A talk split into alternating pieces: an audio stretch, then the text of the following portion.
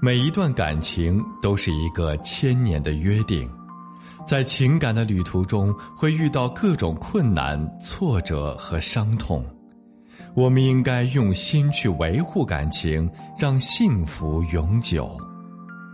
我是苏博，本内容由维情集团整理，与您分享。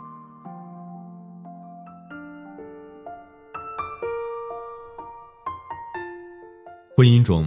不管男女，都是抱着拥有美满幸福家庭的心情走进婚姻的。而到了婚姻之后，并没有我们想象中的一帆风顺，总有一些不顺心的事情扰乱着夫妻之间的和谐。尤其是伴侣出轨、第三者插足这种事情，会让另一半痛苦不堪、不知所措。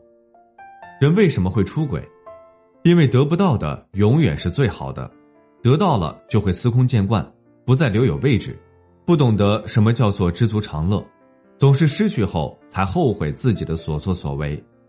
比如，追求爱人时满心欢喜的去追捧，充满了激情；而走进婚姻后，就不再那么奢望伴侣感情的给予，过惯了平淡的日子，开始去外面寻找新鲜感，渐渐的忘记了自己在婚姻里所担任的角色，遗忘了自己的责任以及人性，做出违背道德的行为。用出轨伤害着自己最亲近的伴侣，这种情况在心理学上叫做禁果效应。越是禁止的东西，越想得到手。而调查显示，婚外情的平均持续时间为两年。面对爱人出轨，很多人在不想离婚的情况下选择妥协退让，认为爱人出轨可以自我反省，回归家庭。一次次的妥协退让，原谅出轨的伴侣，可最后换来的是什么呢？有这样一个案例，一位求助者林女士，四十二岁，结婚十五年，儿子十一岁，经济条件不是很好，她甚至都不敢要二胎，而丈夫却出轨一年多，原谅多次，依旧跟小三藕断丝连。我二十七岁才跟我丈夫结的婚，他大我三岁，家里催得比较急，我们自由恋爱两年的时间，对彼此还算了解，也到了结婚年龄，就按照老家的习俗举办了婚礼。婚后，我想过两年要孩子，家里人不乐意，说是年龄大了对胎儿和孕妇都不好，我妥协了。怀孕并不顺利，备孕一年才怀上，第一次怀孕没有经验，我正常的上班劳作，细节方面注意的不到位，孩子不到三个月就流产了。我当时的心情可想而知，难过的吃不下睡不着。他鼓励我说：“我们还年轻，还会再有孩子的。”当时。我们的感情很好，他对我很用心。我流产那段时间，他给我做饭煲汤，承包了家里所有的家务。三十岁那一年，我怀上了孩子，他对我呵护有加，让我专心养胎，不要再上班了，挣钱的事由他来做。我听了他的话，专职照顾孩子，照顾他的饮食起居。我从不乱花钱，尽量减少他的压力。孩子上学之后，我们买了一个三居室，我也找了一份轻松点的工作。边带孩子边工作，日子一天天过着挺顺心，我很欣慰。但不知从何时起，他越来越强势，做事不再跟我商量，我不问他就不说。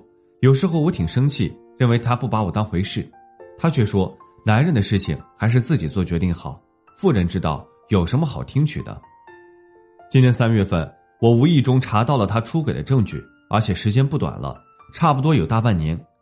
被我抓到后，他的反应是认错求原谅，让我看在孩子、看在十几年婚姻的份上原谅他。我拿不定主意，询问旁人的意见，别人劝我说：“家家有本难念的经，他只要改正，就别再耿耿于怀了。”我在家哭了一个星期，勉强接受了他的道歉。但是五月份，我再次看到他和小三的聊天，我各种难听话说他，他再次表示自己错了，找了一大堆理由搪塞我。我于是又心软了，妥协退让，选择原谅。可没过多久，他又被我发现和小三联系上了。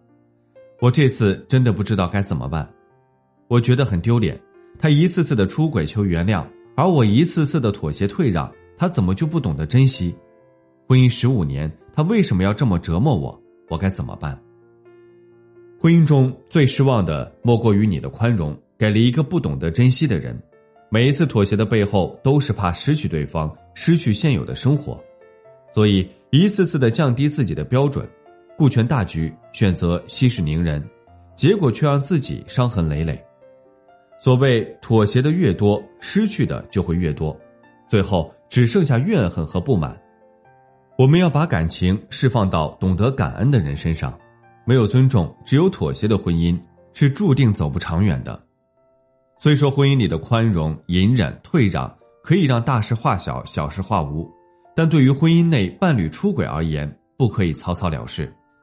你应该让他有婚姻的危机感，和他一起深入探究你们感情的问题，而不是不疼不痒的警告一下。